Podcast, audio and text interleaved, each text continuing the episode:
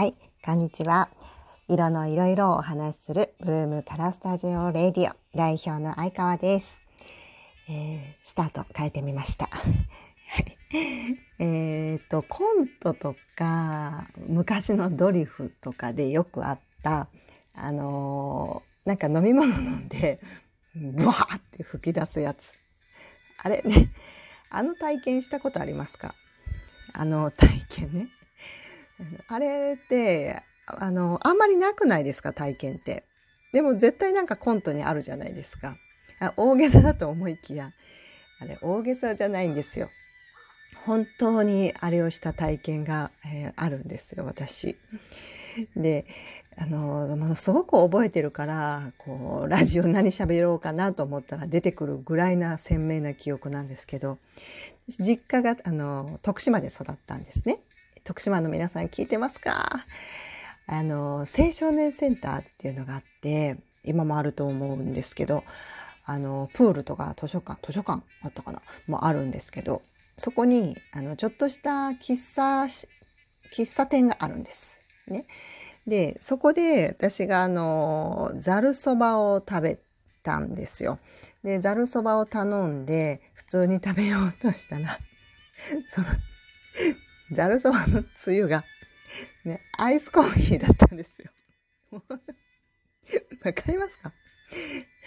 ざるそばと思って食べたら、そばにアイスコーヒーがついたんですよ。で、あのコントみたいにそばを ブワーって吐き出したっていう、本当の話なんですよ。で、あの、そのお店の名誉のために言っておきますけど、本当に申し訳ありませんって言って、おまけにポテトをあの無料でくれたので、全然いいんですよ。全然いいんです。人には間違いもありますから。で、まあ、そのぐらいね、あの、コーヒーの、アイスコーヒーの色と、そばのつゆの色が同じじゃないですか。ね。薄まってもうコップに入れちゃったら同じですよ。ね、これもあの、色のマジックですね。もうそこに色を無理くりつなげるなっていう話ですけど、それからちょっとあの、そばとか、ざるうどんを食べるときは、ちょっと警戒するようになりました。でちょっとだけ飲む、最初に。そんなこと多分二度とないと思うんですけど。ねえ、まあそんなことはまあいいんですけど、まあ今日も、えー色の話をしていきましょう。そこからですね、大学は私東京なんですよ。ね、今はあの大阪でスクールを運営しているので関西にいるんですけども、あ大学は東京でね。で、あの、吉祥寺あるじゃないですか。皆さんもよく知ってると思いますが、あのーその吉祥寺でバイトをしてたんです。で、ね、あの頃もやっぱり、ジョージとか 言ってない？ジョージとか言って人気だったんですよ。吉、吉寺でもないからジョージでね、ジョージだよね。で人気の場所でしたね。あの頃もね。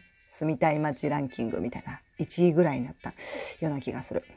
で、あのー言っていいのかな？ラジオで、まあ誰も聞いてないか。あの、その頃、オウム真理教が全盛期の頃で、古いでしょう 古すぎ？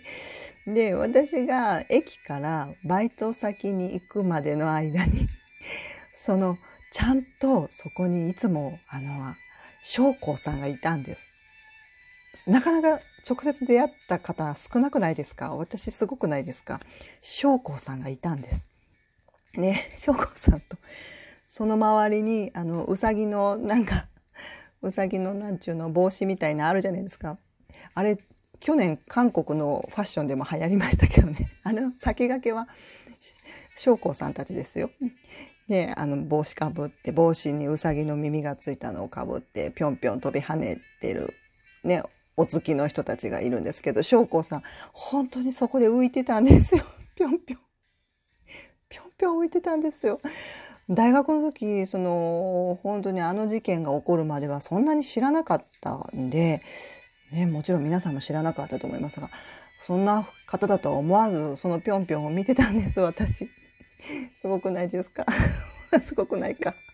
まあそこを通過してですねなかなかたどり着かない通過をしてバイト先に行くんですけどそのバイト先はあビルの地下に入ったえー、としゃぶしゃぶとすき焼きの食べ放題のお店なんですよ。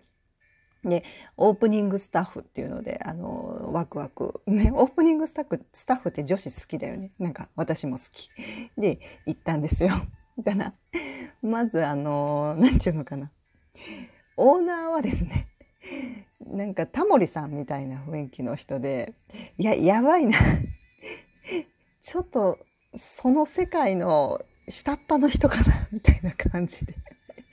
ちょっと店に入った途端ちょっとやばいなと思ったんですけど大学生だからそこまでよくわからないし、ね、で、えー、そこに厨房にはあのイラン人のあの時で3 5 6ですかね。イラン人の男性が2人いたんですね。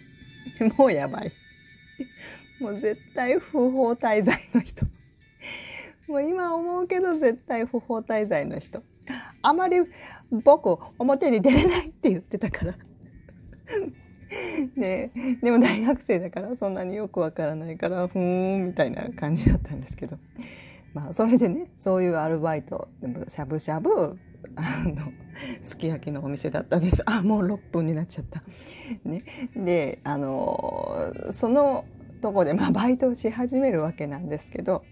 もうあのもう今は潰れてるので言いますけどもう超ぼったくりの店だったんですよ。もうそこでバイトしたことがもうちょっと心に今も傷があります。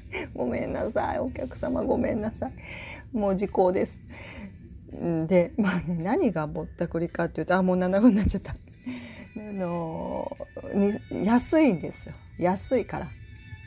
えっ、ー、とどうやって一人一人の値段を上げていくかです食べ放題で。でそれはもう企業努力だからいいんですよ。でもあのごまだれとポン酢で食べるんですけど そのごまだれとポン酢がなくなったら1杯100円でおかわりができるという、まあ、そこで稼いでいくわけなんですよ。コス、ね、個人の単価を。